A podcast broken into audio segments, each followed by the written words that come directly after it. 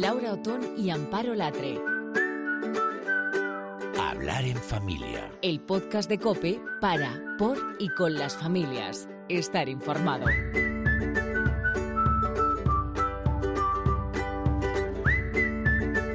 Ya estamos aquí de nuevo, Laura, ¿qué tal? Hola Amparo, ¿qué tal? ¿Cómo estás? Nueva entrega, aquí estamos. Pues nada, aquí, aquí empieza este hablar en familia. Eres la mejor madre del mundo. Eres el mejor padre del mundo. Bueno, Amparo, esta no me vas a decir que no es una de las frases más bonitas que un hijo o una hija te puede decir. Señal de que lo estás haciendo bien. Normalmente esta frase hay que reconocer también que tiene fecha de caducidad, eh, porque luego, bueno, un beso, un te quiero fugaz, dan paso a un enfado, a un aislamiento, en ocasiones un rechazo, un te odio, eres el peor padre del mundo, la peor madre del mundo. Bueno, pero esto no quiere decir que lo estés haciendo mal. Eh, los que ya estamos con niños así en edad un poquito adolescentes sabemos que lo estás haciendo lo mejor que puedes y lo mejor que sabes. En Hablar en Familia queremos ayudarte con algunas pautas desde que son pequeños hasta que ya les vemos mayores. Bueno, les ves mayores, pero siguen siendo nuestros niños. Pues sí, y por eso en este programa hemos preparado un poco de todo para ir creciendo con ellos. Vamos a hablar de porteo, de cuál es la mejor manera de llevar a tu bebé. Vamos a dar claves para hablar de sexualidad con nuestros hijos. Te recomendaremos varios libros de esos que se convierten en una herramienta educativa fundamental para los padres, pero que ellos no se enteran de que la estás usando así. Hablaremos también de lo que a ellos les interesa de las nuevas tecnologías y de cómo aplicarlas en su aprendizaje. Pues tenemos mucho trabajo por delante, así que Como sin siempre. más, venga, pues empezamos. Laura Otón y Amparo Latre. Hablar en familia. Cope. Estar informado.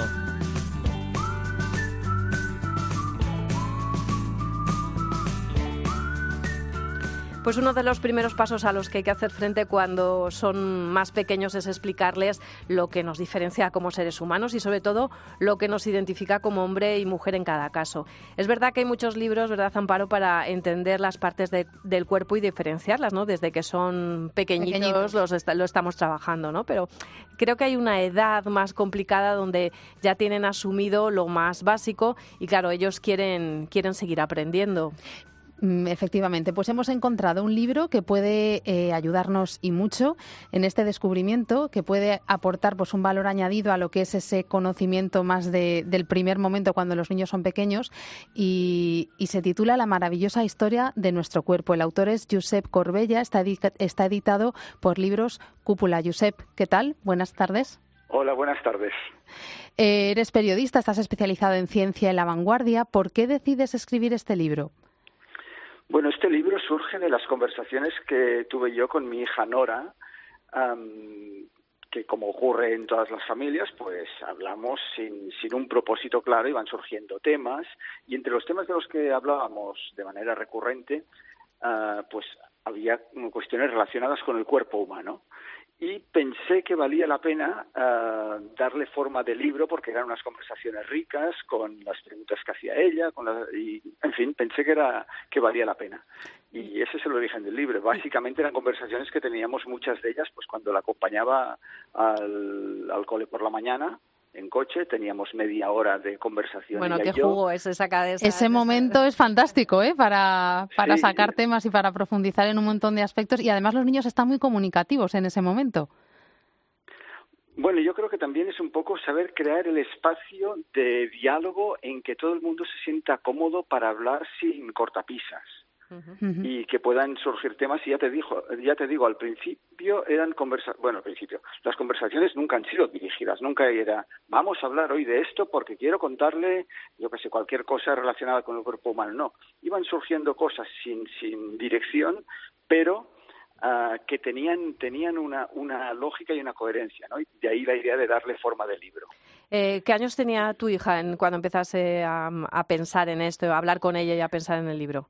Bueno, este tipo de diálogo era mm, de preadolescente, ¿no? Claro. 10, 11, 12 años. Ujú. Después, a- en cuanto me puse a escribirlo, pues eh, he tardado un poquito más y ahora, ahora es un poco mayor. Claro, pues ahí en esas edades cuando empiezan realmente las primeras preguntas. Es verdad que, que a veces que cuando tienes un padre periodista, yo siempre pienso que los niños tienen un exceso de información, porque nosotros tenemos mucha información y a veces el canalizarlo es lo diferente, o sea, lo, lo difícil y hacerlo diferente también es difícil, porque tú dices que en esta historia de, del cuerpo humano, como nunca se había explicado, es así como tú eh, enfocas este, este libro. ¿Por qué, qué nos vamos a encontrar, Josep, en tu libro?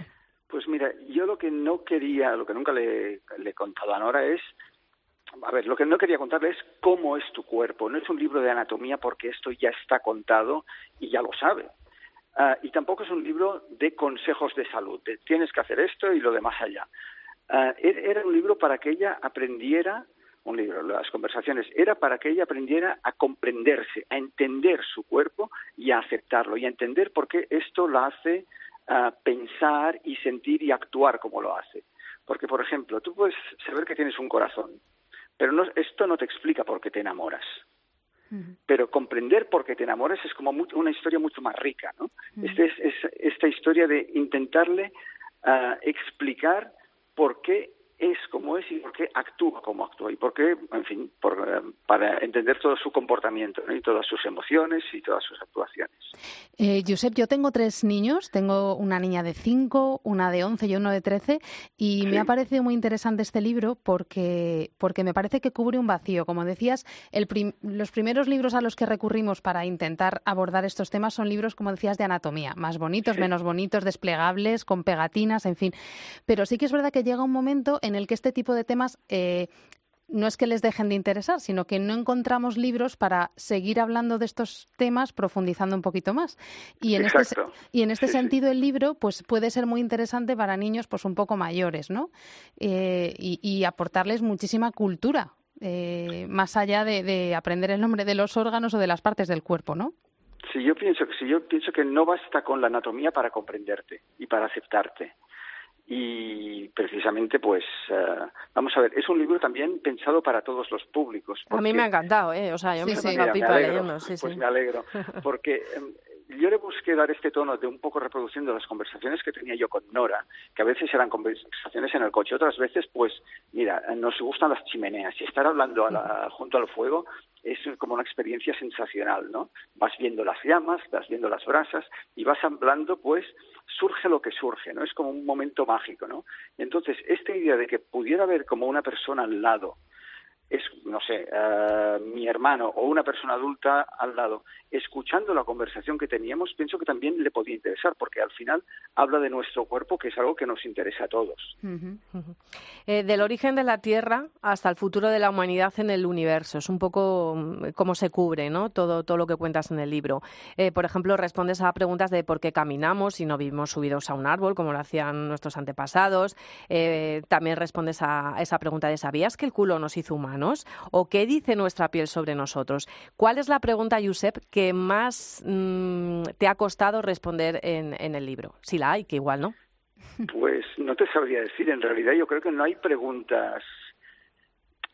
¿Cómo te diría? A ver, no hay ninguna pregunta que no se pueda contestar. Nosotros tenemos una, en casa, me imagino que como ocurre en tantísimas familias, uh, conversaciones absolutamente abiertas y francas y en el tema del cuerpo humano pensamos que el cuerpo es una maravilla y no hay nada de lo que avergonzarnos, al contrario, es para sentirte orgulloso de tu cuerpo, sea como sea. Hay gente que es más alta, más baja, más de una manera, más de otra, caras más redondas, caras más alargadas, cada uno es como es, todos somos distintos y todos somos una maravilla. Y era un poco también esta idea de intentar, pues, uh, transmitir que cada uno se acepte tal como es. Uh -huh. Y preguntas así que me hayan uh, costado, pues no te sabría decir. Pues eso es que no has tenido ninguna. Si no, si lo tienes que pensar bueno, mucho, es que no has tenido ninguna. Mm, Yo creo que es más, la cuestión es más encontrar la manera de cómo, de cómo decirlo, de cómo explicarlo. Eso es, eso y esto es algo que sí que cambia según la edad, porque no le hablas igual. Me dices, tienes tres hijos, no le hablas igual a una persona de cinco años que a una de once. Y no le hablas igual a una de once que a una de catorce o de catorce que de dieciséis. Y es un poco la cuestión de encontrar el lenguaje, más que, la más que el problema de que la pregunta no se pueda contestar, es cómo encuentras las palabras adecuadas para que lo que quieres transmitir le llegue. Ese yo creo que es lo, más, eh, lo más importante, ¿no? Eh, Josep, ¿qué dijo Nora o qué cara puso cuando vio el libro? ¿Tienes alguna anécdota, alguna situación así bonita de la que nos puedas hablar? Bueno, no sé si es bonita. Yo le pedí permiso. Yo le pedí permiso. Antes de ponerme a escribirlo, le dije, mira, todo esto que hemos estado hablando, yo creo que estaría bien hacer un libro. Ah, le, dije, ¿te importa? Y me dijo, no. Le dije, ah, puedo poner tu nombre y puedo no ponerlo. Ah, y me dice, si quieres ponerlo, no, no me importa. Sale solo dos veces, no insisto mucho. Pero, y de ella en realidad no cuento nada porque pienso que se debe preservar su, su privacidad. Pero ya está, o sea, le pedí permiso, pero le, pareció bien y el libro le ha gustado. A mí, la verdad, eh, hablando Amparo y yo, que siempre es el ejercicio que hacemos, ¿no? Comentarlo con, los materiales que trabajamos, nos gustaba mucho cuando le decías a tu hija que cuide su cuerpo, que disfrute amando y respetando, que para mantener a la pareja unida haga el amor a menudo, con mucho amor de por medio. Es verdad que has utilizado muchísimos mensajes de esta, dentro de esta divulgación científica, porque es verdad que es un libro muy científico, pero también cargado de valores, algunas concesiones a esos valores, ¿no? Que son fundamentales, claro. Es que no lo veo separado. A ver, no es un libro académico, es un libro, digamos, que habla, ya te digo, de nosotros, de nuestro cuerpo. Pero si tú, si hay este mensaje de decir, entiende cómo es tu cuerpo y acéptalo como es y alégrate y disfruta de la vida, esto en sí es un juicio de valor, ¿no? Y respetando a los demás, que eso también hace hincapié. Es, es importantísimo. Bueno, pues es un libro que nos ha encantado, Josep. Muchísimas gracias por escribirlo. La maravillosa historia de tu cuerpo, Josep Corbella, está editado por Libros Cúpula y es una herramienta de esas de las que nos gusta a nosotros aquí hablar en familia porque nos da mucho juego a los padres, que a veces tú dices, tú lo ves como mucha normalidad, pero ya te digo a ti que es muy difícil encontrar a mucha materiales gente adecuados. sí. Y yo creo que este libro, como decía Josep, es para todos los públicos. Efectivamente. Así que que nadie piense que es para niños pequeños o para mm, eso, niños un poco también para adultos. Hay un montón de curiosidades. yo no sabía, ¿eh, Josep? Sí, de contenido interesantísimo que puede resultar muy enriquecedor para personas de, cualquier edad. Celebro mucho que os haya gustado. Bueno, pues muchas gracias y hablaremos más adelante, Josep. Un saludo. Gracias, a vosotros. Hasta, la próxima.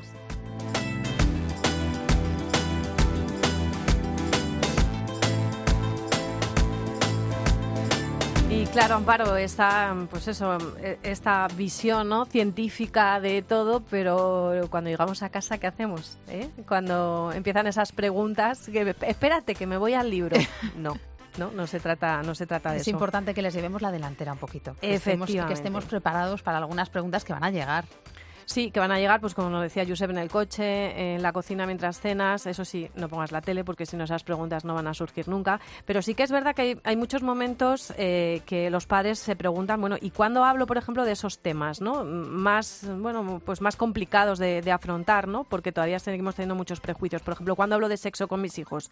Bueno, la verdad que yo a la siguiente invitada, Isabel Agustino, siempre le he oído decir, de sexo no se habla con los hijos, se habla de sexualidad, porque no es lo mismo y hay que tener en cuenta. Así que le hemos invitado a hablar de ello. Isabel, ¿qué tal? ¿Cómo estás? Muy bien, buenas tardes. Muchísimas gracias. Isabel es neuropsicóloga, además da formación para padres precisamente en todos estos, estos temas. Isabel, yo no sé si estás de acuerdo que la educación en sexualidad eh, debe estar desde el primer momento en el que estamos educando a nuestros hijos, ¿no? Desde la infancia y, por supuesto, continuar a lo largo de toda su vida hasta la adolescencia.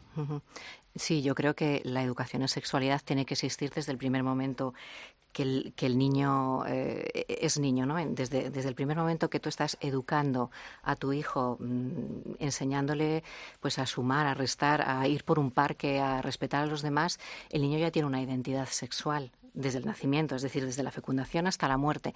Y entonces eso hay que respetarlo y el niño tiene que entender en qué momento está para comprender su identidad sexual también. Eh, hay un momento que se complica todo más, ¿no? Porque en ese, en ese aprendizaje lo que hay que hacer, entiendo, es normalizar desde el minuto uno. Es decir, se están duchando contigo, te están viendo cómo se visten. Tú, en tu caso, por ejemplo, tienes niños, niñas. ¿Tienes cuántos niños? Cuatro. Tienes cuatro. Eh, unos son niños, otros son niñas. Eh, conviven perfectamente y van viendo dentro de, ¿no? de esa normalidad en, casa, pues ahí también se, se empieza con esa educación. Sí, yo creo que mm, desde luego la, facilidad que da tener niños y niñas es estupendo, especialmente para esta educación, ¿no? El poder que una niña vea, pues eh, cuando son pequeñitos, que se vean ellos desnudos, que pregunten incluso por qué mamá es distinta a papá, es lo que da pie a una buena educación sexual. Eh, como decías al principio, mm, no es que no me guste hablar de sexo, es que creo que antes de decir la palabra sexo habría que decir la palabra sexualidad. Y mm, muchas veces cuando estamos formando a papás, dicen, es que a mí no sé qué me da empezar a hablar de sexo. Digo, es que claro, es que la misma palabra para nosotros por nuestra educación probablemente nos, eh, supone tal tabú que es muchísimo más fácil comenzar a hablar de la sexualidad. Isabel, eh, ¿cuáles son los temas que debemos abordar en cada momento? Quiero decir, porque la curiosidad de los niños eh, yo creo que también pasa por distintas etapas, la madurez. Eh, ¿Qué debemos plantear en cada fase de, de su desarrollo? ¿no? Si, si, pudiéramos establecer como un cuadrito para, para ver qué temas. Sé que es un poco complicado, pero yo como madre sí que me doy cuenta de que los temas son diferentes. No hablas de lo mismo con niños de tres años que están descubriendo a lo mejor eh, pues todas las partes de su cuerpo que con un adolescente de trece, ¿no? Desde luego. De todas formas, lo que va, más va a marcar esa diferencia es lo que el niño te vaya demandando. Es decir, hay niños que a lo mejor a los tres años eh, pues ya se preguntan o, empiezan a tocarse y entonces eso pues hay que hacerles eh, hay que darles respuestas a preguntas que no hacen muchas veces y otras veces un niño de 10 años todavía no tiene una curiosidad despierta en el tema. Sí es cierto que a lo mejor nosotros desde, desde nuestro puesto de padres deberíamos ir normalizando cierta información que les tiene que llegar aunque no pregunten, porque aunque no pregunten en el colegio, desde otros medios les va a llegar esa información. O sea, que eso que a veces escuchamos de que hay que esperar a que ellos demanden, no siempre, ¿no? Dentro de un mm, periodo. O sea, si tú entiendes que a lo mejor a partir de los, bueno, ahora cada vez empieza ante la, la preadolescencia, ¿no? Eh, pero yo me estoy dando cuenta muchas veces que a partir de los 8 o 10 años ya empieza una curiosidad sexual que me parece muy sana. Pero hay niños que demandan eh, eh, em, el que les hables de ellos y otros no. Creo que hay un periodo crítico y hay que saber respetar el momento de cada chaval, pero que no se nos vaya. Es decir, que, que una niña que a lo mejor a los 10 años no ha preguntado nada, a los 12 a lo mejor no se atreve porque en casa no se habla, igual llega a los 14 años sin saber nada. Y la información les tiene que llegar en casa, no en el patio del colegio. ¿no? Fundamental, porque todos hemos vivido eso, eso de que de repente una que es más lista que tú te cuenta las cosas y te puede liar una que, que, te confunde. Y además ella se convierte también un poco en referente porque tiene esa información, es decir, a lo mejor como tú ya lo has hablado en casa, pues pues viene a casa y te pregunta, oye, que mira lo que me ha dicho. Entonces, ahí se crea un diálogo y una cosa que yo creo que, es fundamental, eh, tú Isabel sabes mucho más de esto, que es una palabra que a mí me encanta, que es confianza. Es decir, que nosotros les demos esa confianza ya no solamente para hablar de ellos, sino para hablar de, de, cualquier tema, ¿no? Porque mi madre no me engaña, porque mi padre no me engaña, me están contando las cosas. Es que es fundamental que tú hayas creado antes ese, ese clima de, pues de respeto y de confianza para que el niño se atreva a preguntarte y a exponerte lo que ha visto fuera. Eh, y es cierto que si tú no haces ese ejercicio en casa, el de fuera, sea el que sea, se va a convertir en la guía. Y eso, es muy, muy peligroso. Y ahí hemos perdido la batalla. Totalmente. Bueno, y ahora llegamos al mundo adolescente. Porque tú además las, charlas que das precisamente para padres van muy enfocadas también para, para ese público, ¿no? Como yo decirlo. Hay una palabra que me lo digo con todo el cariño del mundo porque sí que es verdad que es, eh, decimos siempre que es el momento más apasionante del ser humano. Eso lo decir los psicólogos. los padres decimos que es el momento más complicado y a mí hay una palabreja que me encanta que es aborrescente, ¿no? Que es ese momento se oye, se oye de, la, de la aborrescencia, ¿no? Y bueno, ¿qué hacemos en, en ese momento? Porque ya nosotros sí que no somos su referente. ¿Cómo afrontas la sexualidad con ellos? Pues si tú has creado ese clima antes, sí que van a preguntarte. A lo mejor por un momento van a tomar otras mm, figuras de referencia, pero sobre todo los amigos, o sea, sus iguales son muy importantes. Pero lo malo no es que sus iguales sean importantes, lo malo es que en, en, ese, en esa operación no entre en juego el adulto. Es decir, que se crea que está a un lado y que no tiene que intervenir, porque lo importante son los iguales. Eso sería un error. O sea, el adulto siempre tiene que estar ahí. Y si no se crea el peligro de que entonces no se consulta nada y, ese sería un error tremendo. Eh, yo con los adolescentes tengo la sensación de que tienen mucha información, más de la que a lo mejor teníamos nosotros a su edad. Nosotros ya no somos los referentes, pero ellos los buscan. Sí, sí, sí. Entonces, a mí me funciona mucho con, con mi hijo mayor el comentar cosas que vemos en la televisión o en el cine, por ejemplo, eh, porque los referentes están ahí. Entonces, eh, yo intento hacerle pensar sobre el tipo de hombre en el que él se quiere convertir, ¿no? Totalmente. Eh, pues es una técnica estupenda. Y a mí, a mí, por ejemplo, me funciona porque ahí hay un interés clarísimo, él está buscándose, ¿no? Y, esta semana, por ejemplo, viendo un documental que, que yo recomiendo a, a, todo el mundo con hijos mayores que acaban de presentar los salesianos, que se titula Love, sobre la prostitución infantil, y donde hay niñas de la edad de mi hijo que viven en la calle, ¿no? Y, y yo le comentaba a mi hijo, es que estas niñas, eh, eh, uno de los problemas que tienen es que desconfían del hombre, le decía yo a mi hijo. Entonces, tú tienes una responsabilidad también. ¿En qué hombre te quieres convertir tú? Sí, sí, a mí me parece fundamental. A mí me da, perdóname, me da mucha rabia cuando eh, hablamos de temas de, de, embarazos no deseados o niñas adolescentes embarazadas y muchas mamás de varones dicen, bueno, eso no va conmigo. No, eso es tremendo. Claro que va contigo. Eres responsable de la educación de tu hijo, que es potencialmente el que va a dejar embarazada a una niña. Entonces, por supuesto que estamos todos ahí en el ajo. Sí, Hemos sí. hablado de las, de las emociones muy por encima, pero desde luego que todo esto tiene que llevar la etiqueta de las emociones, de los sentimientos, de los valores, y eso también hay que explicárselo desde el minuto uno. Es decir, a esos sentimientos, a esas cosas que ellos van viviendo, hay que ponerle nombre y apellido. Sí, sí. Yo creo que es fundamental que los niños entiendan que todos estos cambios que van a ir sufriendo eh, van acompañados de nombres. Porque el día de mañana eh, van a decir, jo, es que no sé estar con una niña y simplemente lo único, o sea, con una chica y lo único que tienen que decir es, me da vergüenza, eh, se me suben los colores, ponerle nombre a todas esas emo emociones. Y esto es un problema tremendo que estamos viendo mucho en consulta desde los niños pequeñitos. O sea, si tú a, al niño, eh, pues cuando está empezando a nombrar, ¿no? por ejemplo, cuatro o cinco años, eh, no, no sabe bien, no identifica bien, desde partes de su cuerpo, que todos hemos puesto nombres que son erróneos a partes del cuerpo, hasta emociones, eso va a ir facilitando el que luego más adelante pueda reconocer bien una emoción tan simple como como por ejemplo, pues eh, me encanta estar con una chica, esto Tengo miedo. Eh, exactamente, claro. esto no sé cómo afrontarlo, me ha pasado esto, entonces eh, volviendo a la confianza que antes decíamos, es fundamental que el niño se cuestione cosas, que no sepa nombrarlos y que recurra al adulto para buscar cómo puedo llamar a esto. ¿no? Uh -huh. Todavía sigues, eh, me imagino, hablando con padres que tienen muchos prejuicios ¿no? a, la, a la hora de hablar de sexualidad. Sí, lo más gracioso es que en consulta te suelen decir que sí, que en casa se habla de todo y el niño te dice después no. no. no, no y hay uno que miente hay uno que miente exactamente y suele ser el papá y la mamá sí sí sí sí eh, entiendo que como bueno pues cuando te están eh, cuando te están surgiendo estos temas en casa pues tenemos todos más o menos somos de la misma quinta.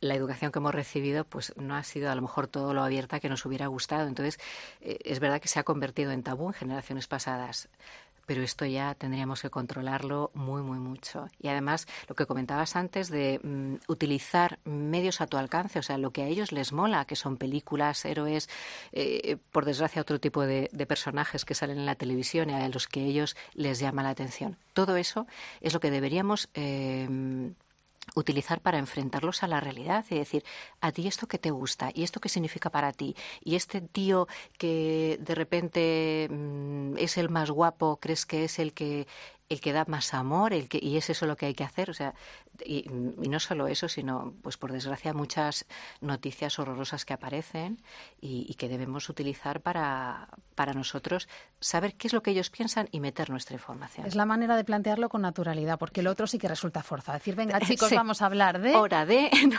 Sin embargo, no, no, es que la vida, las noticias, una serie, alguien sí. que pasa por delante y quieres comentar cómo va vestida porque no quieres que ese sea el modelo de, de tu hijo, de tu hija, ¿no? Es que cualquier. Uh -huh. Exactamente. Lo que pasa es que, fíjate que lo que vemos muchas veces son, es que los papás en ese momento eh, intenta um, quitar la tele, es de esto no se habla claro. y ahí está el error. Hay que hablarlo porque es la manera que tú tienes como padre de dar la información o por lo menos que, hay, que a ellos les llegue lo que tú piensas y es fundamental. Sí, se trata un poco de comentar con naturalidad lo que pues lo que está pasando o lo que están viendo, pero sí, que es cierto que cuesta mucho, ¿eh? que en general yo veo que, que, los papás son temas que, uf, que son ellos los que se ponen colorados y... Probablemente, yo recomiendo mucho que usen libros, buenos libros. Hay muchos cursos, eh, bueno, los llaman así cursos, pero realmente son unos libros destinados a que papá y mamá los lean con los chavales, chicos y chicas, a lo mejor desde los 10 hasta los 17 años, o sea, un poco lo, que es el cambio del cuerpo y a lo que va acompañado, con preguntas totalmente normales de, de, de por qué me ocurren, pues no sé, un chaval que le ocurren erecciones por la noche, totalmente, o sea, se hablan de muchísimas cosas que están ocurriendo, pero que los papás y además que lo han sufrido, no se atreven a, hablarlo con sus hijos. En este caso, por ejemplo, ¿qué aconsejarías tú a un padre, a una madre? Que, ¿Cómo abordar este tema, por ejemplo, con, con, un hijo? Pues mira, si no sabes cuál es la raíz biológica, porque a lo mejor en ese momento te pilla descuadrado, yo aconsejaría con total tranquilidad decir, vamos a buscar el momento apropiado para Mm, informarte de esto. Si quieres, buscamos un libro que nos ayude a entenderlo, siempre que no se sepa muy bien cuál es el origen biológico, ¿no? Porque hay que entender y, hay que partir de que esto no es nada patológico, es un momento estupendo y hay que vivirlo con naturalidad. Entonces, si en ese momento creo que un padre no esté, no está eh, realmente no se siente preparado, que busque información, pero que no se quede en de eso no se habla. No me vuelvas a hacer esa pregunta, no. Muy bien, pues Isabel, yo creo que nos ha quedado claro que palabra confianza, que salía al principio, comunicación a todas horas y buscar recursos, ¿no? Cuando no encontremos la respuesta que nos que nos guste o que nos convenza, pues, pues buscar en libros, en, pues en profesionales como tú, porque es un tema en el que no podemos perder la batalla, como decíamos antes, y en, el que en las familias tenemos que llevar la delantera, porque si no lo hará otro. Claro, y más hoy en día, ¿no? Porque es verdad que tú hacías referencia un poco a la educación que habíamos recibido antes, pero es que tenemos tanto, ¿verdad? Tantos materiales a nuestro alcance y tanta información que no hay que dejar de perder esa, esa oportunidad. Bueno, Isabel, pues muchísimas gracias de verdad por estar ahí. Te, vamos a llamar para más cosas, ¿eh? Porque esto de ser neuropsicóloga y tener cuatro niños y además eh, Isabel va siempre con una sonrisa por la vida. A mí eso es que eso es lo que más me gusta de la gente porque yo la veo cuando la veo en la circunstancia, bueno, tendrá sus momentitos, pero quiero decir que en general es de esa gente que transmite un buen rollo estupendo y, bueno, pues eso también de alguna manera nos llega. Así que Isabel Agustino, muchísimas gracias, neuropsicóloga, y ya te damos el carnet de hablar en familia para que vuelvas otro día. Muy bien, gracias a vosotras. Gracias, chao. Laura Otón y Amparo Latre. Hablar en familia. Cope, estar informado. No hay amor que por amor caiga en olvido, ni dolor que encuentre alivio en el dolor. La memoria siempre gana los juicios, aunque acabe condenado el corazón. Los espejos de las luces de Bohemia solo mienten cuando dicen la verdad. Hay expertos en querer sin experiencia que hacen guisos con la cruda realidad. En amores solo gana quien se juega todo aquello que le da miedo a perder. El fracaso no se cura con vendetta y victoria es solo un nombre de mujer para aquellos que padecen mal de altura. Tocar fondo puede ser la solución. Algún canto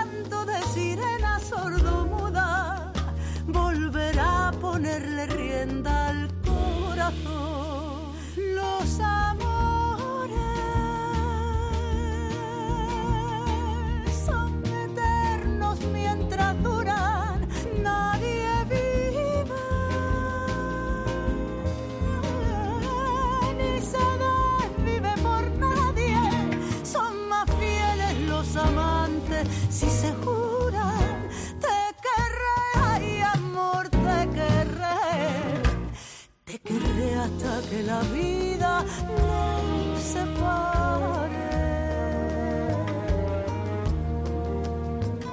Bueno, es casualidad, la verdad que no buscamos solo, solo periodistas, pero nuestra eh, siguiente invitada pues también lo es. ¿Qué vamos a hacer? Si los periodistas estamos en plan prolífico haciendo muchísimas cosas, porque eh, Cristina Puyol lo es. Además es autora de Intrépidas, que cuenta con las ilustraciones de Rena Ortega, que hacen este libro pues una delicia para aprender y sobre todo para enseñar a nuestros hijos las grandes cosas que pueden hacer grandes mujeres a las que hay que decir, Amparo, que normalmente la historia ha olvidado injustamente.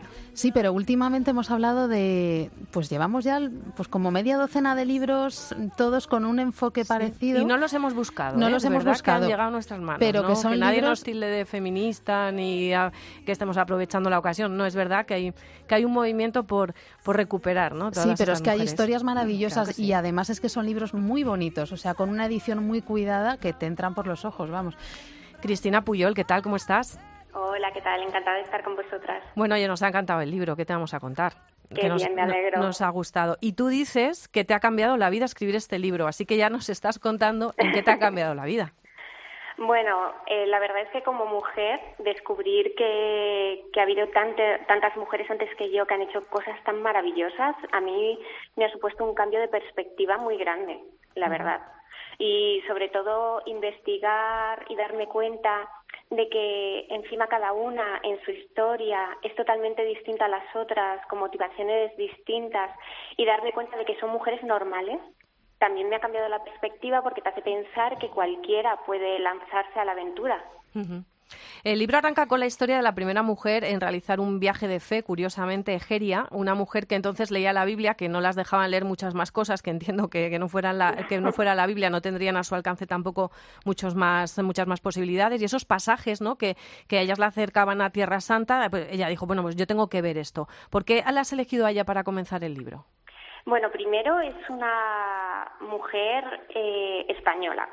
Bueno, en aquel entonces no existía España como tal, estamos hablando del siglo IV, pero bueno, era la representante española que encontramos y también me parecía importante dar con una compatriota que hubiera hecho ta- algo tan maravilloso. Y luego porque es la más antigua que encontramos, es el siglo IV. Y me parece increíble pensar que una mujer de aquella época se lanzó a recorrer las vías romanas en burro y andando para cubrir la distancia que hay entre Galaecia y Tierra Santa. Me parece admirable. Cristina, son un total de 25 mujeres, 25 exploradoras intrépidas, la primera mujer en dar la vuelta al mundo en coche, la primera que recorrió el mundo en bicicleta, la primera en llegar al espacio, en fin. ¿Tienes alguna favorita? ¿Alguna te ha gustado de manera especial o, o te ha llegado de manera especial su historia? Pues la verdad es que es una pregunta que me hacen mucho y es muy difícil de contestar, porque todas tienen cosas muy bonitas y cosas que realmente me han llegado. Yo quizás siempre menciono a Gudrun, la vikinga, porque su historia me pareció apasionante y además eh, yo descubrí un mundo que no conocía, que es el de las sagas islandesas, que es como si de repente a ti te dicen que el cuento de la Cenicienta ha llevado a excavar en un sitio y ha aparecido el castillo, ¿sabes? Ujú. Es un poco similar. Y mm, en las sagas islandesas se habla de ella y de cómo llegó hasta América cuando estaba embarazada. Entonces, ponerme en la piel de esta mujer que se lanza a lo desconocido, embarazada de su primer hijo, me parece increíble.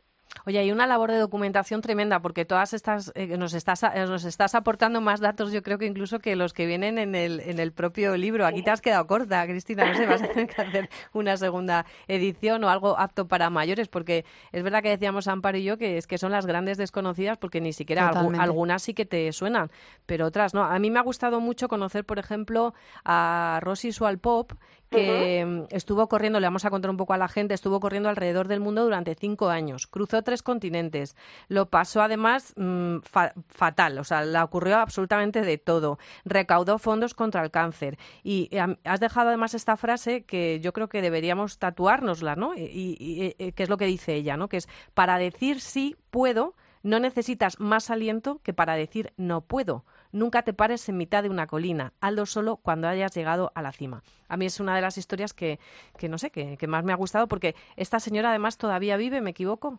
Sí, está viva todavía y de hecho sigue corriendo.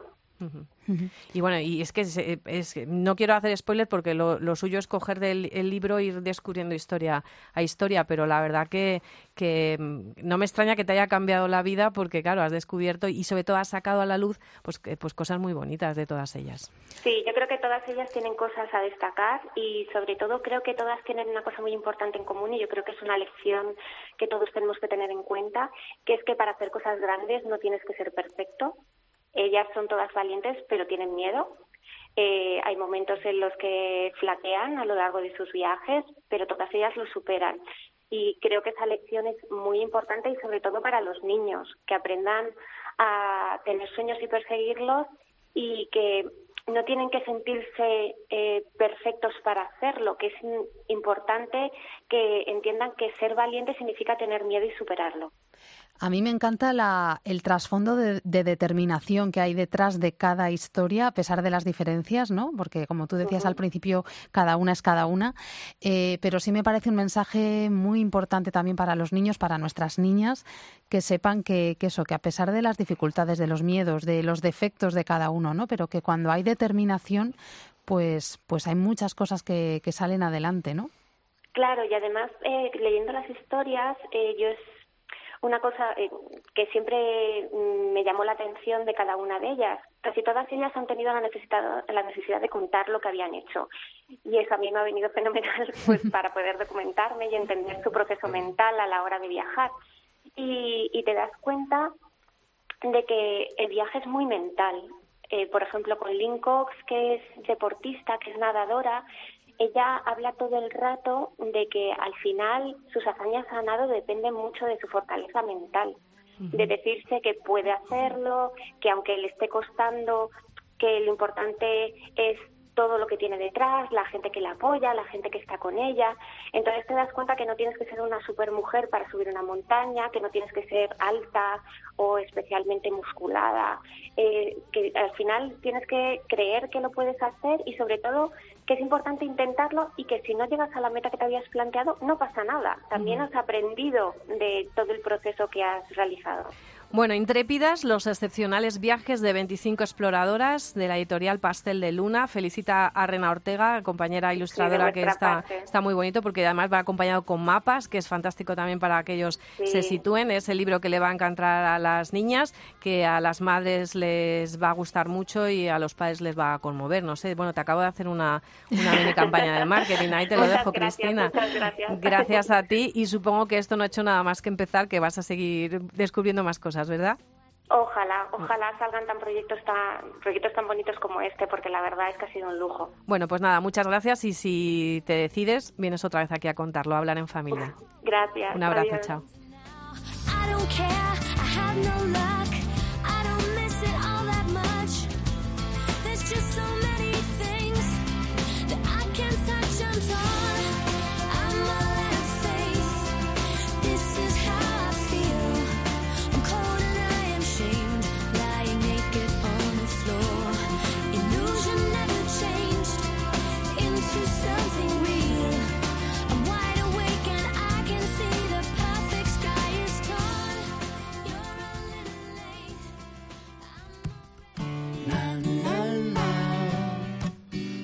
Laura Otón y Amparo Latre. Hablar en familia. Cope, estar informado.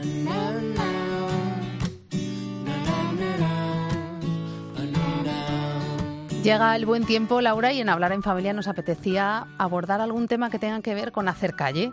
Es verdad. con pasear, con estar al aire libre. Y por eso mm, hemos invitado hoy a la doctora Salmerón, a mm, la pediatra María Salmerón del Hospital de la Paz, y la hemos invitado a hablar en familia porque ella es experta en muchas cosas, pero hoy la invitamos a hablar con nosotros del porteo. Es experta en porteo, ha formado a otros compañeros y enfermeros en lo que se ha convertido en una forma de crianza también y acaba de publicar un libro, Criar sin complejos. Eh, María, ¿qué tal? Bienvenida a oh. Hablar en Familia. Hola, muchas gracias. Buenas tardes.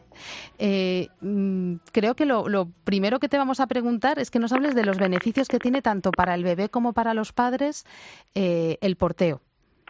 Pues la verdad que son múltiples. Quizás una de las cosas más importantes y también yo creo que para los papás más desconocidas es que cuando un bebé está en contacto íntimo con el porteo, porque yo, bueno, yo creo que es importante también explicar qué es el porteo. Eso te iba a decir, porque yo digo, si alguien nos está escuchando, a, mí, a ver, por ejemplo, el porteo sé lo que es porque estoy en el mundo, pero me ha pillado mayor, es decir, Igual yo he dado por, por supuesto que la gente lo iba a saber, ¿cierto? Ahora, ahora te voy a preguntar algunas cosas, pero es verdad, ¿qué es portear en primer Empecemos lugar? por ahí, venga. Eh, pues el porteo ergonómico es un sistema de transporte que asegura un contacto permanente entre el bebé y la persona adulta que lo portea, que generalmente es el papá o la mamá, pero no tiene que ser siempre así. Y eh, lo más importante es que sea ergonómico porque lo que hace es respetar eh, la anatomía y la fisiología y el desarrollo tanto del bebé como del, como del adulto. Eh, podemos decir que es una moda porque muchas veces las abuelas, no estoy pensando en las abuelas, eh, mm, ven que su que su hija, que su nuera, que su hijo, que su yerno, mm, de repente pasan del carrito de toda la vida y llevan a su bebé arriba y abajo. En una bufanda, perdóname, en una bufanda. y, y entonces pues dicen cosas como que es una moda, que mm, ¿crees que es simplemente una moda o, o no? Bueno, yo creo que más que una moda, precisamente lo que estamos recuperando es una tradición, porque realmente la moda es el carrito. el, el, carrito es un invento relativamente reciente, ¿no? Sobre todo a partir del siglo XIX, cuando, bueno, pues las familias adineradas pues podían eh, alejarse, ¿no? De su bebé y podían tener cuidadores que mm, paseaban a su bebé. Por eso se, se inventaron los carritos. Entonces, no es una moda, es, recuperar una tradición. Lo que pasa que sí es cierto que es algo que en los países desarrollados y mm, sobre todo en España, porque por ejemplo en Alemania es algo que nunca ha desaparecido del todo y de hecho estamos aprendiendo mucho de Alemania, eh, pues bueno, pues es verdad que ahora se ve más pero eso no significa que no haya existido siempre y de hecho en las culturas bueno pues los países en vía de desarrollo donde bueno pues es necesario que la mamá pues tenga que ir a cultivar a sembrar al campo con su bebé, pues utilizan sistemas de transporte. La diferencia con el porteo es que el porteo tiene que ser ergonómico, o sea, respetar esa anatomía, esa fisiología tanto del bebé como del adulto. Y, pero explícanos un poco más, es decir, ¿cómo consigues que precisamente sea, sea ergonómico? Pues por parte del adulto, o sea, la gran diferencia entre un dispositivo que es ergonómico y otro que no es ergonómico es que cuando el adulto se lo coloca eh, con un dispositivo que no es ergonómico, tú estás incómodo. Yo siempre le explico a los papás que es igual que si tú quieres hacer el Camino de Santiago y te compras una mochila de senderismo o llevas la del que llevan tu hijo al cole, ¿no? Pues es exactamente igual. Un dispositivo ergonómico distribuye muy bien el peso en todo el tronco del adulto, ¿no? Eh, reparte el peso pues en hombros, en cadera, en... Y para el bebé tiene una serie de características que fundamentalmente, y, y es uno de los grandes beneficios del porteo, que permite que se vaya adaptando porque no son rígidos a cada etapa del desarrollo del niño y que y previene eh, todas las deformidades de la cabeza, la plagiocefalia postural, eh, ayuda al desarrollo de la espalda y previene también la displasia de cadera. Y luego para esto hay distintos tipos, ¿no? O sea, hablamos de la bufanda así en plan broma, que es el fular, eh, ¿no? Y luego hay bandoleras. Explícanos, tú, si te tienes que quedar con algo, ¿te quedarías con algo, algo en concreto, alguno en concreto, o son válidos todos los que hay en el mercado?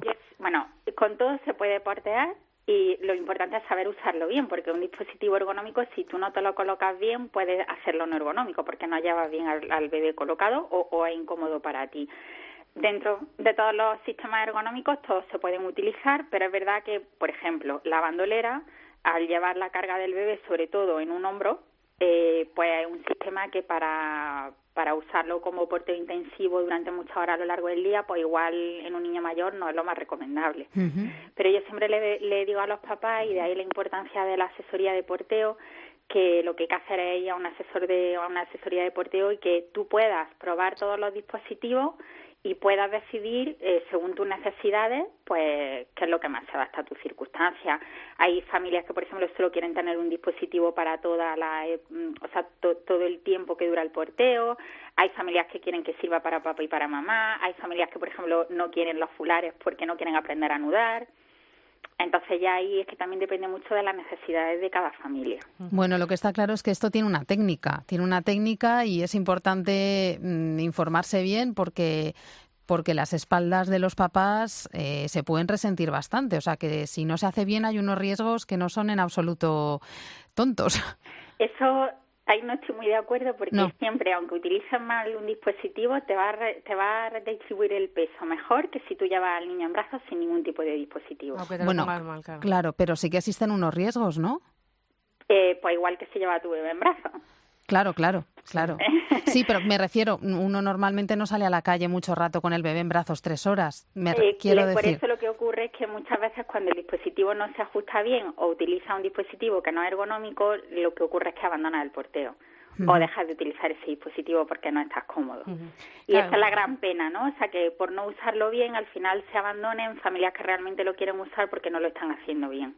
Yo lo que sí que me he encontrado mucha gente que se lo han regalado, que es decir, que no es una iniciativa suya, que alguien se lo ha regalado mm, diciendo, oye, pues que he oído muy bien hablar del porteo, y claro, como te lo regalan, te lo dejan en casa y, y luego tú no sabes cómo sacarle partido, pues ocurre lo que tú estás diciendo, ¿no? Entonces, aunque te lo regalen, creo que en el sitio donde lo vas a comprar, a lo mejor te, sí que te lo pueden explicar más o menos cómo, cómo portear, pero si no es así y te encuentras con ello, eh, los pediatras os estáis poniendo mucho las pilas en este claro, tipo nuestra idea, bueno, los pediatras y todos los profesionales de la salud, porque aquí está también, bueno, pues enfermería, matrona, eh, bueno, los terapeutas ocupacionales para el trabajo con las familias con, con minusvalía, eh, el, el que las familias vivan donde vivan en España tengan accesible un profesional cercano que además, bueno, pues que con toda la evidencia científica pueda asesorar a las familias en el uso adecuado y correcto de, este tipo de dispositivos.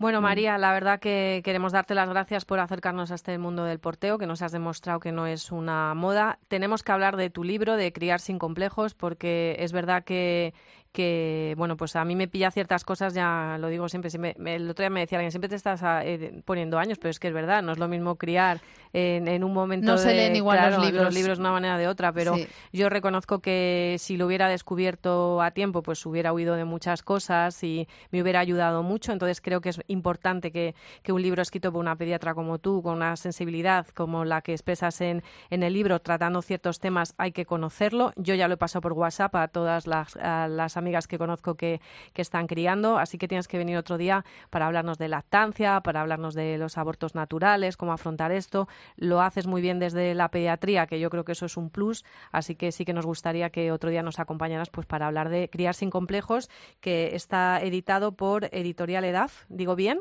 sí. y bueno, pues el subtítulo lo dice todo, para disfrutar el arte de ser padres, que es lo que se trata de disfrutar como padres y como madres. Que muchísimas gracias, María. Pues para lo que necesitéis, ya sabéis, mm, encantada. No sabes lo que acabas de decir. Acabas de firmar tu sentencia con hablar en familia. Muchas gracias. Un abrazo. María. Hasta la próxima. Hasta luego. Laura Otón y Amparo Latre. Hablar en familia. Cope. Estar informado.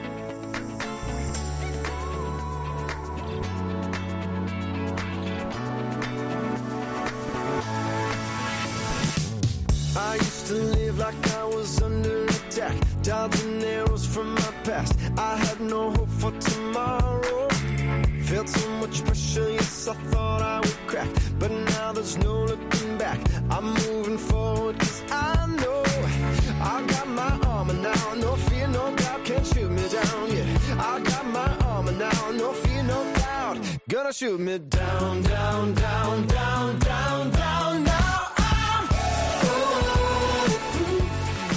Juan Carlos Nieto, ¿qué tal? ¿Cómo estás? Aquí de vuelta, encantado. ¿Cuánto tiempo? Es que es verdad. No, no ha sido tanto. ¿no? Es que, ¿sabes lo que pasa? Que nos piden un podcast diario, pero somos incapaces de asumirlo porque hay muchos temas, hay muchas cosas que contar, pero Amparo y yo, mmm, bueno, pues lo dejamos ahí. Oye, que si hay que hacer un podcast diario, se hace, ¿verdad, Amparo? No te rindas. Hasta Hombre, que- y la tecnología estaría presente. ¿eh? Vamos, la primera. Bueno, Juan Carlos Nieto, hay que decir que es profesor de la Universidad San Pablo CEU, es experto precisamente en eh, nuevas tecnologías y hoy nos ha querido traer un estudio eh, que yo creo que te voy a dejar que lo presentes. Bueno, está encabezado por Carlos Escolari, que es investigador eh, de la comunicación, experto también en medios digitales y eh, es una investigación orientada a responder dos preguntas muy simples, ¿no? ¿Qué están haciendo los jóvenes con los medios y dónde han aprendido a hacerlo, Juan Carlos? Pues en efecto, este estudio, eh, bueno, primero hay que decir que es un estudio envergadura, ¿eh? no es un estudio que se Sí, hace sí. en un mesecito y ya está, no, han estado tres, tres años, han trabajado en tres continentes, varios países, entre ellos España, Suecia, eh, Australia, muchos sitios de, distintos, 1.600 y pico adolescentes han participado en encuestas o en talleres o en conversaciones con ellos y que mm, no es solamente escolar y con la Pompeu Fabra, que como sabéis es una de las mejores universidades que tenemos en España, sino también Oxford y otra gente. ¿no? O sea, es, un estudio de referencia en el que intentan responder a dos preguntas. ¿no? Y es, eh, ¿Qué habilidades tienen los adolescentes? Habilidades digitales, transmedia los llaman ellos porque es como un paso más todavía, más allá de lo digital, o sea, cómo manejar todo lo interactivo, lo participativo, el aprendizaje, absorber conocimiento, dárselo a otros, generar productos, contenidos, todo eso es transmedia. Y luego, ¿dónde aprenden a hacerlo? Y bueno, pues, pues por avanzarte la conclusión más clara del estudio es que mm, vemos a adolescentes con una especie de retrato robot en que todos son nativos digitales, tienen las mismas habilidades, hacen las mismas cosas y eso es mentira. Ah, pues llevamos años pensando eso, ¿eh? Pues sí, sí, sí. Dice Annette Paul, que es una de las investigadoras más importantes que hay en redes desde hace muchos años y que también participa en este estudio. Ella hizo la teoría de las redes al principio. Y dice, es que nos creemos que porque tenemos un hijo o conocemos a alguien que tiene un hijo sabemos cómo son los hijos. Bueno, nada, cada día te sorprenden, está claro. Y bueno, ¿y qué es lo que les gusta? ¿Dónde están? ¿Cómo lo hacen? Bueno, hacen muchísimas cosas. Estos han hecho un mapa de treinta y tantas cosas que hacen y básicamente lo que eh, habría que decir es que aprenden de una manera distinta como aprenden en las clases, porque de lo que se trata de ver aquí es cómo están aprendiendo para luego enseñarles otras cosas que las que ellos aprenden por esos métodos. Si aprenden con prueba-error, esto de ver al niño con con un teléfono probando, probando, probando y no se cansa, ¿no? Con la cantidad de cosas de las que se cansa, ¿no? Que le dices hazlo y, no, no te hace ni caso. Pues él no se cansa de probar, prueba, error, prueba, error, prueba, error. Porque es un escaparate maravillosamente amplio y encuentran un montón de cosas. Bueno, pero a lo, mejor no lo encuentra, Laura. No lo encuentra y sigue buscándolo. Luego dile que busque información para un trabajo. Ah, pues de esto se trata el estudio, es decir, si él está buscando y no encontrando, pero continúa y continúa hasta el fin del mundo como si fuera alguien constante y persistente, un ser desconocido que yo no sabía que tenía en casa, ¿no?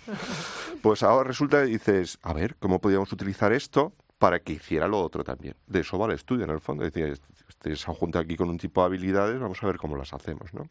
Luego, otra cosa que hace mucho es imitar.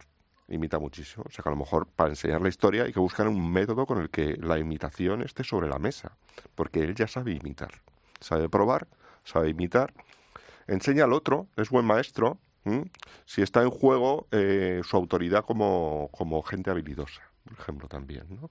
Entonces, ¿qué les gusta? Pues les gusta producir contenidos y habría que decir sobre todo en redes, participar con ellos, mantenerse continuamente conectados.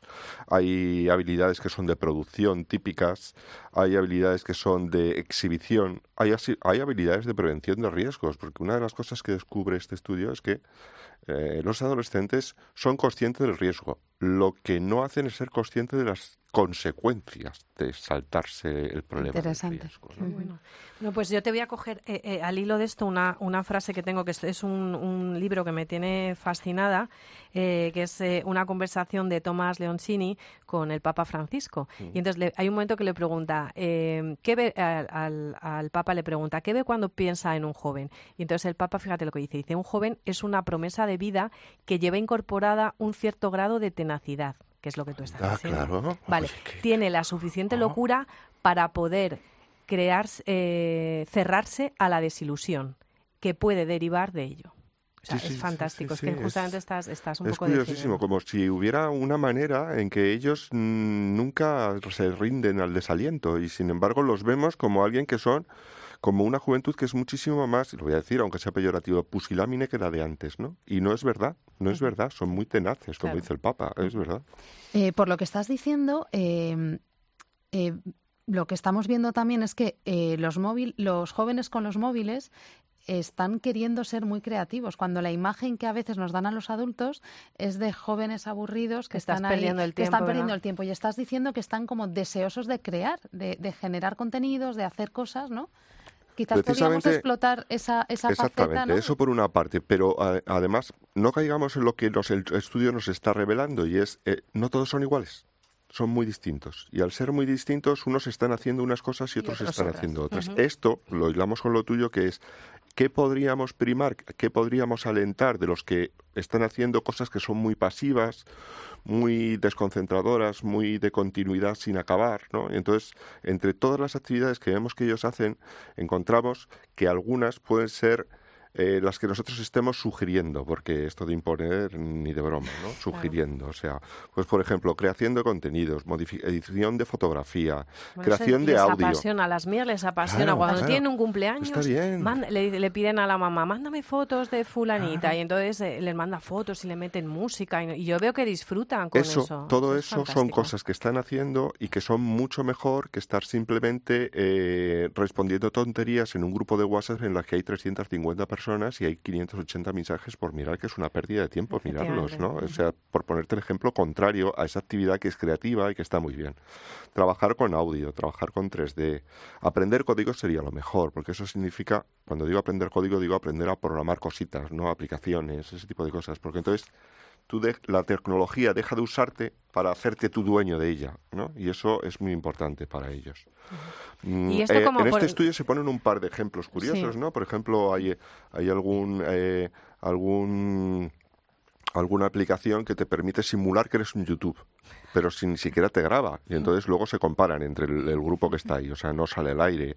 O antes de ayer vi un juego curiosísimo de texto Mm, que te va a encantar porque, porque va con el periodismo, que es de Independent World, que se supone que es un periódico en un país dictatorial y tú tienes que dirigirlo intentando dar la mayor cantidad de información posible, pero sí que te metan en la cárcel. Voy a mandar el enlace para que luego lo colguemos. siempre prometo enlaces cuando vengo y los pondremos, ¿no?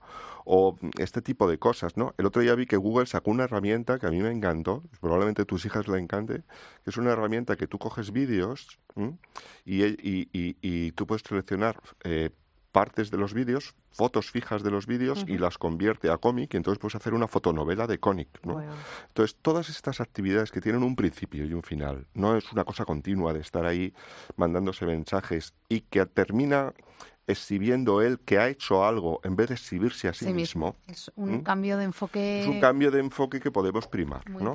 Que no es lo de te prohíbo las tecnologías, sino y luego esto llevarlo a las aulas, por favor, los, eh, los papás, las mamás que son profesores que nos están escuchando también, que es que eh, nosotros en casa sí que podemos hacer muchas cosas, pero si esto, fíjate, si no es una herramienta fantástica para las clases de tecnología que muchas veces los tienen haciendo PDFs absurdos que no llegan a ningún sitio, sí, cosas un poco autodiluvianas. Es verdad, pero, pero bueno, la verdad que es muy interesante, siempre me quedo con ganas de más. Juan Carlos, ¿qué hacemos? ¿Hay que hacer un especial de, nuevas tecnologías? No, no, un poquito cada día. uno diario, uno diario no te apuntas, ¿no? Al diario es demasiado, ¿no? Hay conjugarlo con tus clases. Porque ¿cómo están los universitarios en cuanto a nuevas tecnologías? Pues mira, yo, por ejemplo, te puedo poner como ejemplo cosas que he introducido este año. Este año he introducido wikis para que la gente suba los esquemas de cada clase y compare los de unos con los otros, ¿no? Porque eh, esta idea de alguien cogiendo apuntes con un boli se acabó. Sí, ¿verdad? no, no, es que ya no... entre, no tiene sentido. No, no tengo ninguno ya. Todos están ahí con un Mac hago la publicidad porque, porque es, es su mundo, ¿no? Entonces está con un Mac y, eso trae problemas también, trae problemas de distracción. No sabes muy bien qué está haciendo, pero quien está escribiendo está cogiendo apuntes ahí. Entonces eso luego es trabajable, ¿no? Claro. Por ejemplo. Pues nada, las nuevas tecnologías al poder. Muy bien.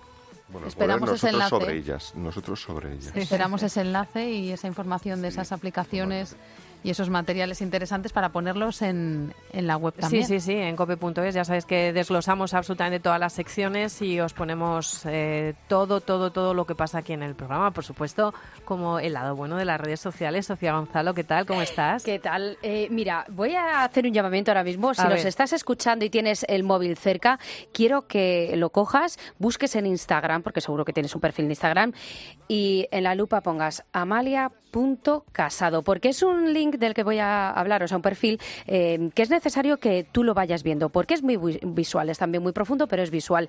Ella comenta, yo busco y comparto belleza. En realidad, chicas, de verdad que lo busca y lo comparte porque es un perfil que es realmente bello. Son fotografías de objetos sobre fondo blanco y vienen acompañadas por, la, por una palabra y una definición de las cuatro que sugiere el diccionario, pues que a Amalia realmente le, le inspira. Fijaos, algunos eh, de los ejemplos. Yo estoy con ello, ¿eh? te he hecho caso. Bueno, claro que sí, mira. bueno, no tiene mérito porque ya Amalia ya la conocía. Claro, ya la conoces. pero Laura es muy obediente. Sí, sí. muy obediente. son bonitas, ¿eh? son, preciosas. Simplemente así a simple vista ves pues eh, eh, tres objetos por fila sobre fondo blanco. Esa Semana Santa eh, la palabra era envergadura, había como una especie de, alas de pájaro y decía distancia de los brazos humanos completamente extendidos en cruz.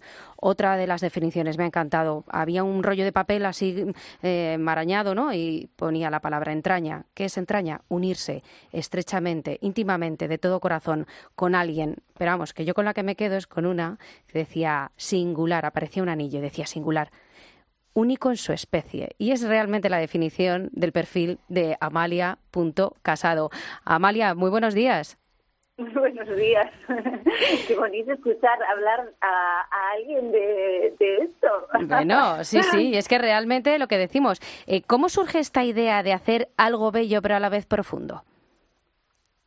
Pues mm, la verdad es que como que lo necesitaba porque eh, hace, no me acuerdo, creo que fue en como 2015, eh, yo solía escribir una columna semanal en un periódico digital y dejé de hacerlo durante un tiempo y notaba que necesitaba expresarme, pero que me faltaban palabras para hacerlo también de alguna manera y no encontraba la manera, ¿no? Y iba haciendo fotos de cosas, las tenía desordenadas y entre mi marido y mi cuñado me dijeron, lo tuyo es Instagram.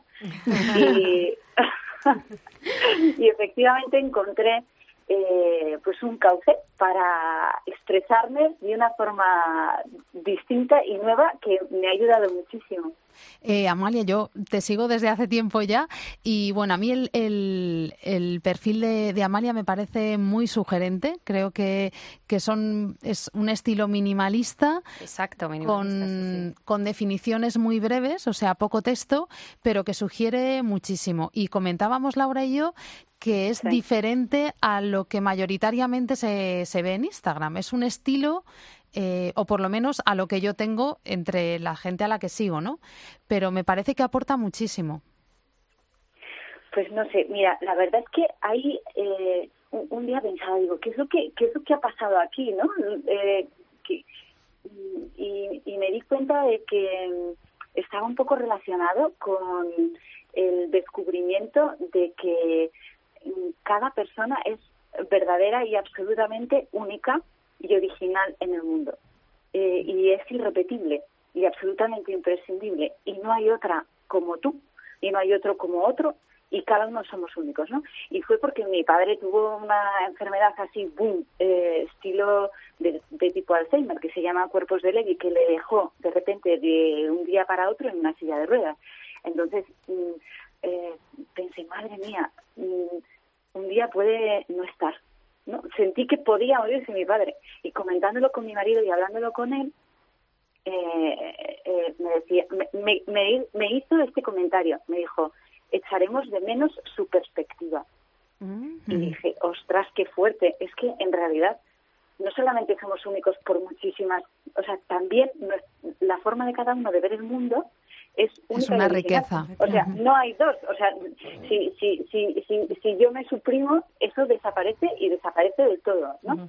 y, y, creo que eh, es como la forma que tengo algunas veces de ver las cosas. Me gusta concentrarme mucho en cosas, eh, en, en, en objetos y observarlos y, y, y sacar mucho jugo de ello. Sí. De hecho, y luego ponerle en relación con una palabra. Pero, pero ¿cómo surge? Hay un juego creativo. Amalia, ¿cómo surge eh, cada, cada, cada historia? ¿no? Eh, primero es el objeto y luego buscas la palabra. Eh, pues primero imaginas la foto, buscas el objeto, la palabra o la palabra. En fin, ¿cuál, cuál es el, el, orden? El orden creativo. Hay de, hay, hay de los dos. Voy como recolectando objetos que me gustan, con la fotografía de los objetos y, y los los caso los caso con el corazón y con la cámara y algunas veces también cazo palabras y algunas veces casan. Y le dedico tiempo a pensar eso, cómo relacionar una palabra con un objeto de manera que sea, eh, o sea, que haga visible la relación algo que está invisible, bien en el objeto o bien en la en la, en la palabra. ¿no? Y que nos dejas a nosotros pensando, Amalia. Es que yo cada vez que digo, a ver, ¿qué ha publicado? Cuando me avisa, porque yo tengo mis alertas de mis favoritos. Entonces, cuando avisa, digo, a ver, ¿qué ha publicado? Y claro, o sea, no es eso de me gusta, no. Primero, o sea, tengo que ver la foto, tengo que eh, leerte y luego tengo que pensar, que es lo más fantástico. y es lo más importante, la que genialidad. Instagram te haga pensar y, que Amalia te haga pensar de esta manera. Y Amalia, fíjate, yo eh, te preguntaba por ese ambiente familiar que tú tenías, que yo creo que es el sustento, la base de tu creatividad y comentabas, en casa me impregné de gusto por los detalles y por la visión global de la realidad, por las palabras y la fuerza de lo invisible. Eh, no sé si estás de acuerdo conmigo que el ambiente que respira un niño en, una casa es al final su forma de ver el mundo. Pues sí, el otro día, fíjate, estoy de acuerdo que mm, mm, con esto que dices, pensaba qué importantes son todos nuestros primeros años de vida porque la mayor parte de las cosas las hacemos por primera vez durante nuestros primeros años de vida y durante nuestros primeros años de vida puede ser 18 años, ¿no? De manera que cuando uno recuerda algo, siempre vuelve a su infancia. Bueno, digo, no sé si, pero, pero hay un volver a la infancia, ¿no? Hay un recordar que es volver a pasar por el corazón la primera vez que algo ocurrió o cosas que recuerdas la primera vez que sucedieron, ¿no? De hecho, sí, hay varios objetos. Ese que decías que es el de singular, que es un anillo, en realidad es un pendiente. Y es un ah. pendiente de mi madre de los años 60 que tenía guardado en una caja. Claro, es que yo hoy, que tenía guardado en una caja de música mm, joyerito de estos de, de, de, niña y lo, mm, como yo comía fatal, me lo sacaba para que me entretuviese y mientras me quedaba embobada con la música de la caja de música y jugueteando con eso, bisutería y juguetines, pues me metía a la cuchara. yo, yo, Amalia, estoy viendo... Porque en otro pendiente se perdió y dije, singular, es que no hay otro como este. Este, este, este, y además para mí es significativo, ¿no? Porque me lleva a ese momento, ese encuentro con mi madre, ese, protestar porque no quería comer y ese quedarme embobada con cosas. Sí. Pues Amalia, yo creo que lo estás haciendo muy bien, pero me acabas de convencer que tienes que hacer algo más, porque detrás de cada objeto que pones hay mucho más que un adjetivo. Hay una historia. Entonces aquí tú que te dedicas además también a la comunicación, está claro que tenemos que buscar esto, darle más proyección, no lo sé, o sea, planteate un libro, un blog, no sé, algo, más. ¿no? Qué mona.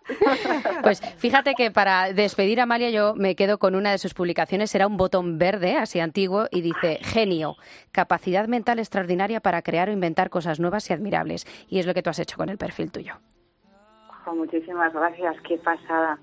es que un botón es un pedazo objeto, ¿eh? ¿Quién Hombre, y encima de color verde. Eso.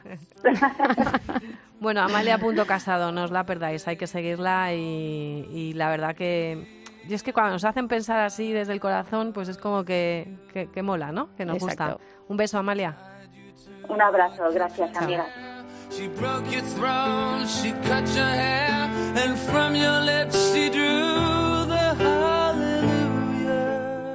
Pues Laura, qué pena, pero llega el momento de despedirnos. Pues sí, es lo que nos pasa. Eso significa que nosotros hemos disfrutado, hemos aprendido. hemos contado cosas muy interesantes. Pero hacéis un dramón en cada despedida. ¿eh? que entre la música es que seguiríamos y seguiríamos. ¿Tú no, tú, no, ¿Tú no, piensas lo mismo? Digo, sí, tú, tú, no, no te digo a ti, ah, digo vale, vale. al que está al otro lado, a la que está al otro lado, ¿no piensa lo mismo? Pues a mí me da pena, ¿qué crees que te diga? Oye, pues sí, porque me lo paso muy, muy bien, pero pero bueno, ¿hasta qué llega? Mira, vamos a recordar de todo de lo que de lo que hemos hablado. Y hemos hablado de libros que nos ayudan a conocer mejor nuestro cuerpo, de cómo ejercer la maternidad, la paternidad. También hemos dado claves para hablar de sexualidad con nuestros hijos y hemos explicado, ahora que llega el buen tiempo, cómo portear de una manera segura, tanto para los padres como para los niños. Ahí es nada. Pues sí, y queremos recordarte una vez más que, bueno, pues que envíes el podcast a quien pienses que le puede interesar. Esto es el boca a boca, esto es el pásalo. Eh, puedes escribirnos para contarnos tus sugerencias o propuestas, ya sabes, a lotón.cope.es o alatre.cope.es. Mándaselo a todo el mundo, que rule, que rule, que rule. Y Sofía, el próximo programa vamos a acabar una sevillana, ya verás. Ah, vale, Me quedo. Por último, no queremos despedirnos sin recordarte que es Pascua. Desde Hablar en Familia te invitamos a que hagas todo lo posible para que la vida y el amor digan siempre una palabra más fuerte que el sufrimiento y la muerte. Hallelujah, hallelujah, hallelujah, hallelujah.